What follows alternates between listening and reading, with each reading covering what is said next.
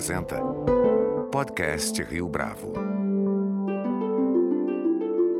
Este é o podcast Rio Bravo, eu sou Fábio Cardoso. Uma das palavras-chave da natureza urbana, empresa que se dedica a desenvolver planejamento estratégico e projetos nos campos da arquitetura, urbanismo e outras áreas técnicas, é a sustentabilidade. Aqui, no entanto, o termo sustentabilidade não se encaixa por conveniência, já vista a necessidade de falar desse assunto antes tem a ver mesmo com o propósito da companhia, que busca oferecer soluções que se adequam aos espaços onde as edificações serão erguidas, envolvendo, para tanto, uma abordagem multidisciplinar. Quem fala para o podcast Rio Bravo acerca desta proposta é Pedro Lira, arquiteto, urbanista e sócio da natureza urbana. Pedro Paz Lira, é um prazer tê-lo aqui conosco no podcast Rio Bravo. Muito obrigado pela sua participação. Obrigado, obrigado pelo convite de vocês. É um prazer também estar aqui. Pedro, para a gente dar início então a essa conversa, fala um pouco a respeito do Natureza Urbana, como é que esse projeto se estabeleceu, essa iniciativa se estabeleceu, e compartilha conosco um pouco dos desafios que motivaram essa vertical se estabelecer.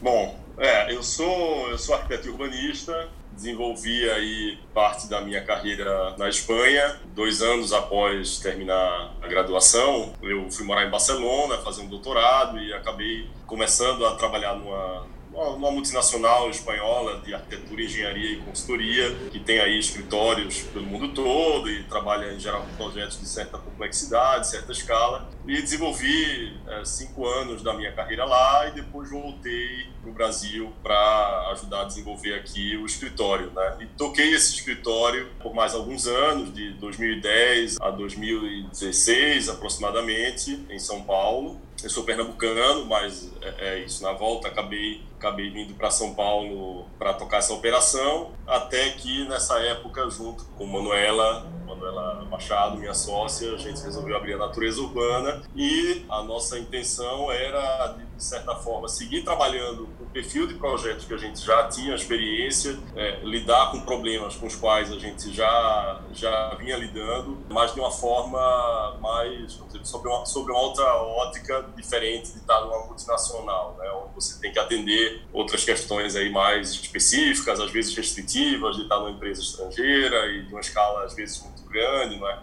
é e basicamente o que é isso, né? É, é nós desenvolvemos a carreira de trabalhar em projetos multidisciplinares, e quando eu falo multidisciplinares, vai além do tipo da arquitetura e engenharia, mas um olhar mais amplo, que às vezes envolve uma viabilidade econômica né, ou questões ambientais. Uma das coisas é. que mais me chamou a atenção, conhecendo o projeto, conhecendo natureza urbana, tem a ver com essa abordagem multidisciplinar. É uma curiosidade, eu queria saber como é que se dá essa abordagem multidisciplinar. Nós decidimos abrir a natureza urbana, de certa forma, dando continuidade a uma experiência que a gente tinha desenvolvido aí fora do Brasil e também aqui de projetos multidisciplinares, de, de, certa complexidade ou escala, nem sempre é, é de grande escala, mas sempre envolve um olhar um pouco mais amplo do que seria talvez o típico ou o padrão de um arquiteto, de pegar um terreno, já fazer um projeto de um edifício. Na verdade, a gente busca ter uma abordagem um pouco mais ampla, né? que é entender primeiro quais são as variáveis com as quais a gente está trabalhando, então fazer uma espécie de imersão no projeto, né? identificar ali fora a área objeto do projeto, né? quem são os interessados, né? sejam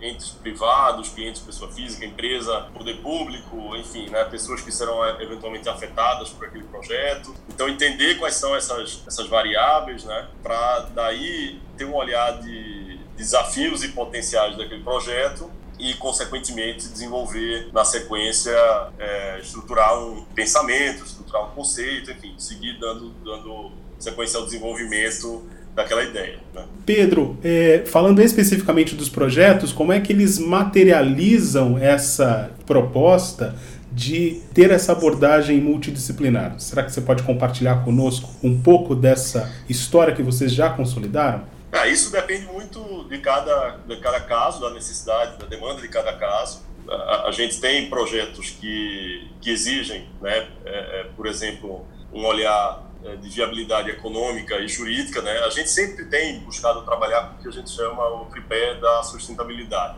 né, que é basicamente ter um olhar de sustentabilidade social, né, que é saber que público, com que público você está lidando, né? Pode, possa ser a casa de uma pessoa, então entender um pouco mais aquele cliente que aquele deseja sem, sem tentar impor, né? É, ou numa grande escala, né? É, se é um equipamento turístico, por exemplo, vai ter uma exploração comercial, é, qual é aquele público que vai visitar aquele local, que sensações você tem que provocar nele, né? Como é que aquilo vai é, gerar resultado, né? E aí a gente já casa essa sustentabilidade social com a sustentabilidade econômica, né? E essa sustentabilidade econômica tanto na operação, né? Tanto em que aquilo, aquele, aquele desejo, aquele projeto, aquele, aquela questão que a gente está tentando resolver, ela se torne viável de ser plantada e operada ao longo dos anos e tem esse olhar da sustentabilidade econômica por esse lado. E depois conjugando aí esse tripé também a sustentabilidade ambiental, é, não só pelo lado de buscar soluções que sejam mais sustentáveis do ponto de vista energético, consumo de recursos naturais, né, mas também numa abordagem de tentar integrar mais a, os elementos da natureza no nosso dia a dia. E daí vem o nome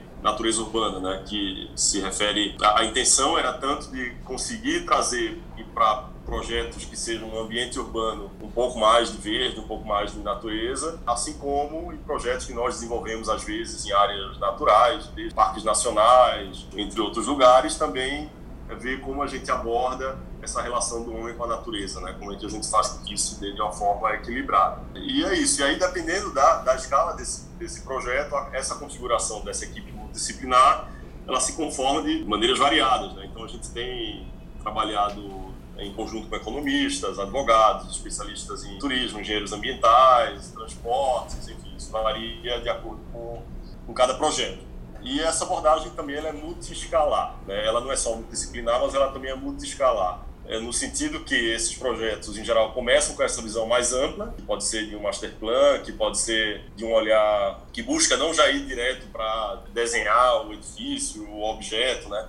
Mas busca entender um pouquinho mais o que é que está ali, o que é que o cliente quer, né? quais são os elementos que fazem parte daquele processo, até chegar de fato no, no desenho, nos projetos aí para executar obras e, e colocar de pé aquela ideia. Eu quero voltar a falar dos projetos em si, mas antes é, você me deu um gancho agora para abordar a questão da sustentabilidade. A pauta da sustentabilidade está com mais força do que nunca neste instante. Isso não só porque os movimentos da sociedade civil organizada se articularam com grande êxito nos últimos tempos, sobretudo por conta das manifestações de empresários e mesmo de ex-ministros da Fazenda. A gente tem visto aí o noticiário é, dando conta disso. Como é que você, Pedro, observa essa agenda e a proposta da natureza urbana? Você acha que é um momento pertinente para os negócios graças a esse casamento? Sim, sim. Eu acredito que esse momento atual né, de pandemia fez é, com que as pessoas parassem para é, repensar muita coisa e, na verdade, não só repensar, mas sentir na própria pele. Né? Eu não consigo trabalhar no escritório, estou trabalhando de outra forma, né? É, é, eu não consigo sair da minha casa com tanta liberdade, eu estou tendo certos cuidados, eu estou né, ficando em casa. Então, acho que isso, de certa forma, provocou com que nós parássemos para rever alguns hábitos que não, não eram sustentáveis, né? E, e, buscar soluções que até já, já estavam por aí, né? Já eram conhecidas em algumas situações, mas que não vinham sendo colocadas em prática, né? Então, eu acredito que para os negócios, se a gente olhar a sustentabilidade no sentido mais amplo e não ficar preso apenas a algo que possa às vezes ser de fachada, né? Olha só que meu produto, o conteúdo importa pouco, mas a embalagem é reciclável, né? Então, não olhar nesse sentido, né? E sim olhar mais o processo de ponta a ponta, né? Eu acho que a gente tem a oportunidade de converter a sustentabilidade em um bom negócio, né? Então, eu acho que esse é o olhar que a gente tem que ter e eu acredito que o, o, enfim, o Brasil tem grandes possibilidades, recursos naturais, enfim, turístico, e acho que o povo brasileiro tem essa relação de, com os elementos naturais e valoriza essas questões de sustentabilidade em uma, em uma forma mais ampla, mas acho que é uma oportunidade, um momento oportuno da gente fazer com que isso permeie mais os negócios, né? E isso implica repensar um pouco algumas estruturas, né? o local do, do trabalho, da moradia, o deslocamento, né? O nosso modo de viver de forma geral. Agora, Pedro, pensando nos projetos especificamente, eu pude notar que existe um denominador comum a despeito das, das diferenças de cada uma das soluções, que é esse convívio entre o cenário e as edificações. Conta pra gente um pouco dessa uh, linha de trabalho que vocês desenvolveram. Exato. A nossa intenção, quando intervir em algum local, de fato entender aqueles elementos naturais que estão postos ali, aqueles elementos da paisagem e valorizar eles, né? E, e caso eles não existissem, tentar de certa forma é, construir também, trazer também esses elementos naturais para que façam parte e que as intervenções que estão sendo feitas pelo pelo homem, né? Que de certa forma elas estejam integradas e equilibradas em relação àquele entorno. Então, os elementos externos à edificação, né, as, as áreas externas, as áreas de convívio, é, os elementos naturais, eles fazem parte também desse conjunto. Né? Então, na hora de eu colocar ali uma edificação, eu tenho que, de fato, pensar aquilo não como um objeto isolado e, e, e sem entender aquele espaço no qual estou colocando ele, mas buscar trabalhar de forma com que eu consiga uma integração maior possível com o entorno, que pode se dar por meio das vistas, né? pode se dar por meio da sensação de bem-estar e conforto. Então, imagina se fosse né, o projeto de uma casa ou de um hotel, né? entender um pouquinho esses elementos naturais para que eu consiga estar bem integrado e estar inserido e ter uma sensação agradável de estar naquele lugar. E dos projetos que vocês já tiveram a oportunidade de realizar, Pedro, qual foi o mais desafiador na sua avaliação?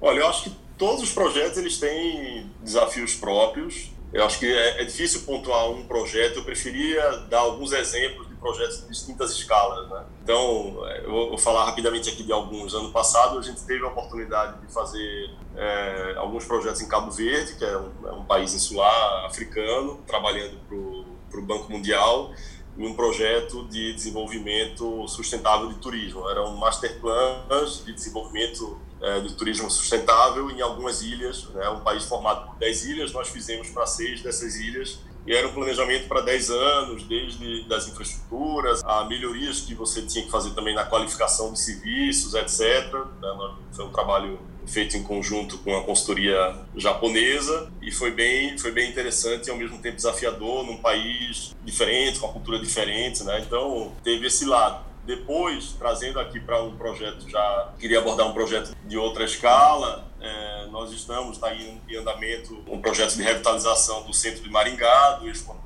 que é uma área de aproximadamente 2 quilômetros, que é o principal espaço central da cidade, que a gente vai converter numa grande rambla, num, num grande espaço mais voltado ao pedestre, pensando como é que isso também vai fomentar tanto a economia, o turismo, o comércio, e de uma forma muito mais sustentável, num espaço mais agradável para as pessoas. Né? E tem esses desafios de você estar numa cidade já construída e de conjugar ao mesmo tempo elementos que já existem, construções, áreas comerciais, infraestruturas, e como é que você muda a presença, a mobilidade, né, e, e a presença do veículo, né, então tem esse ponto. E numa escala, já descendo numa escala um pouco menor, nós temos trabalhado aqui na Serra da Mantiqueira com alguns projetos que envolvem entre desenvolvimento também de equipamentos de turismo, hospedagem, que já estão numa escala um pouco menor, mas que também tem seus desafios de, de inserção, de trazer alguma ideia nova para aquele local, né, para você também atrair as pessoas a passarem a frequentar, a usar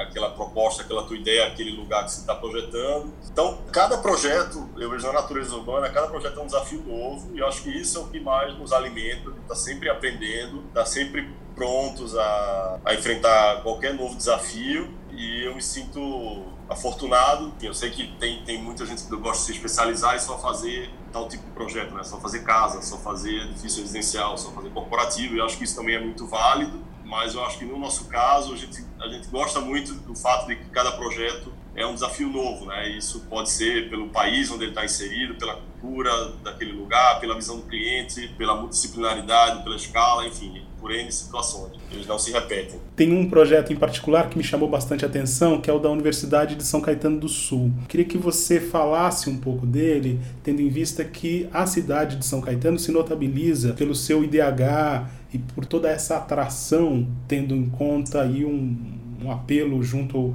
à qualidade de vida. O projeto do prédio da universidade levou em conta esses elementos, essa informação? É, a, sim, a ideia desse projeto era é, requalificar essa universidade e buscar também atender duas coisas. Uma, a necessidade da universidade de fazer uma edificação nova, com novas salas de aula e, e de buscar viabilizar isso por meio de uma parceria privada. Nós temos certa especialidade, eu acabei, acho que não mencionei é, especificamente, mas adquirimos certa experiência e, e é, especialidade nos projetos público-privados, né? concessões, PPPs, enfim, nesse âmbito. Então, é, existia uma demanda de viabilizar a requalificação do campus e construção dessa nova edificação por meio de uma, de uma parceria com o setor privado. Tá? Então, o investimento seria de uma empresa que depois faria a operação desse edifício por 30 anos.